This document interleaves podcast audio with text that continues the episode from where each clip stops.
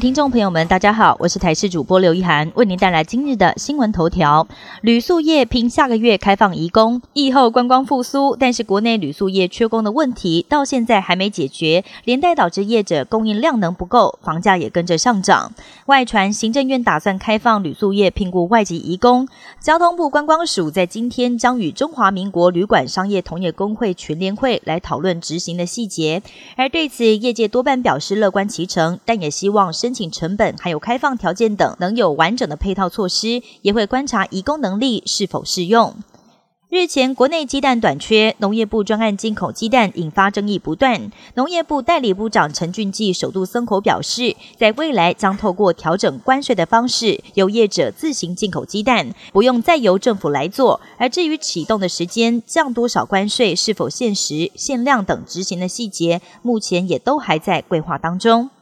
流感大爆发，今年秋冬恐怕三种病毒合并肆虐。流感疫情持续，机关署在今天公布了上星期新增十一例流感死亡个案，另外也新增三十四起流感并发重症个案，其中甚至有年仅四个月大的重症患者。而对此，小儿科医师提醒，目前台湾流感已经处在流行期了，而在今年秋冬季节，还有可能会迎来 COVID-19 流感跟 RSV 三种病毒的合并流行，要提醒民众记得接种疫苗。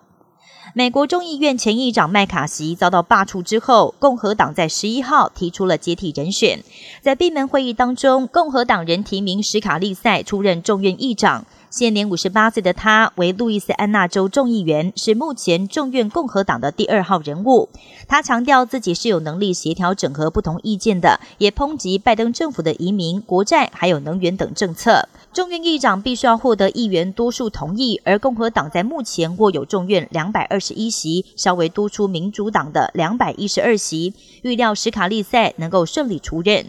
哈马斯偷袭以色列，掳走至少一百五十名人质。而事发当下，以色列警方立刻出动，在枪林弹雨当中协助受困民众撤离。在过去几天以来，以色列特种部队也解救了至少二十名人质。而这场攻击行动当中，也有不少美国公民遭到俘虏。美军已经派出特种部队在邻国待命，随时都能够出动解救人质。